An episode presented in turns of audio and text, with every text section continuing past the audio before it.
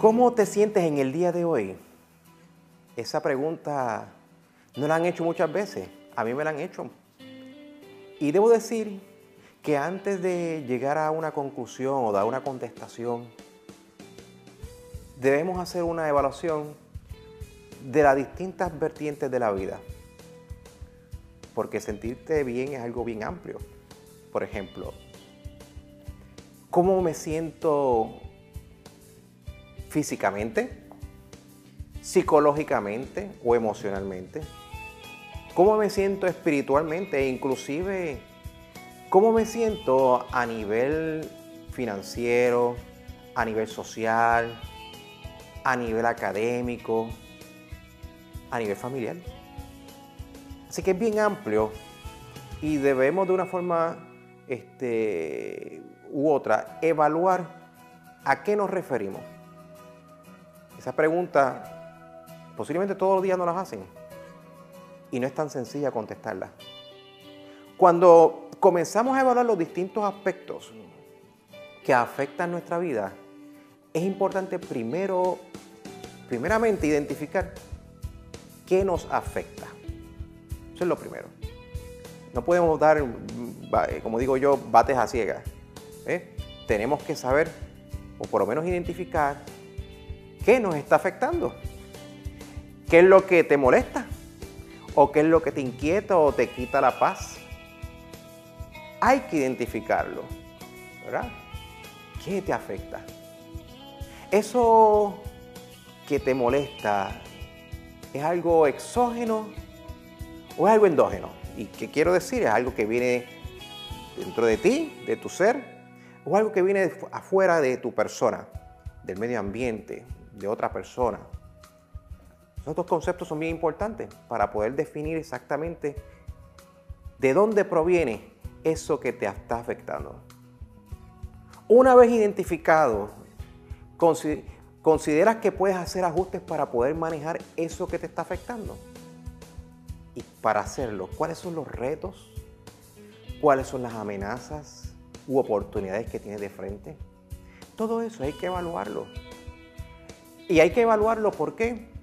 Porque tienes que tomar decisiones para poder enfrentar esa situación. Sin duda, todo cambio muchas veces requiere hacer ajustes para poderlos manejar.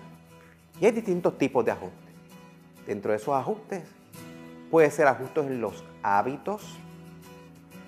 Cada uno de nosotros tenemos un sinnúmero de hábitos, pues posiblemente hacer ajustes en ellos. Ajustes en los estilos de vida, ajuste en las actitudes, y ese es bastante complejo, ¿no? Ajustes en las aptitudes, posiblemente en tener un mayor conocimiento, adquirir otras destrezas. Y esto es bien complejo aún, ajuste en las creencias o en la filosofía de vida, porque está bien enraizado.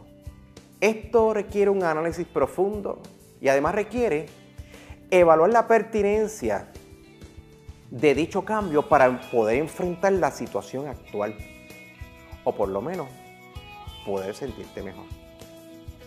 ¿Has considerado darte la oportunidad para sentirte mejor? Una vez haces el cambio o el ajuste, ¿cuánto tiempo dura? O, haces un ajuste por, por, aquello de que sea para enfrentar una situación y ya. Algo pasajero. ¿Cuánto tiempo dura ese ajuste? O sea, ¿tiendes a volver a los viejos hábitos, a los rituales o comportamientos o estilos? Eso hay que evaluarlo porque y ser ¿verdad? consciente de que los cambios para poderlos hacer toman tiempo.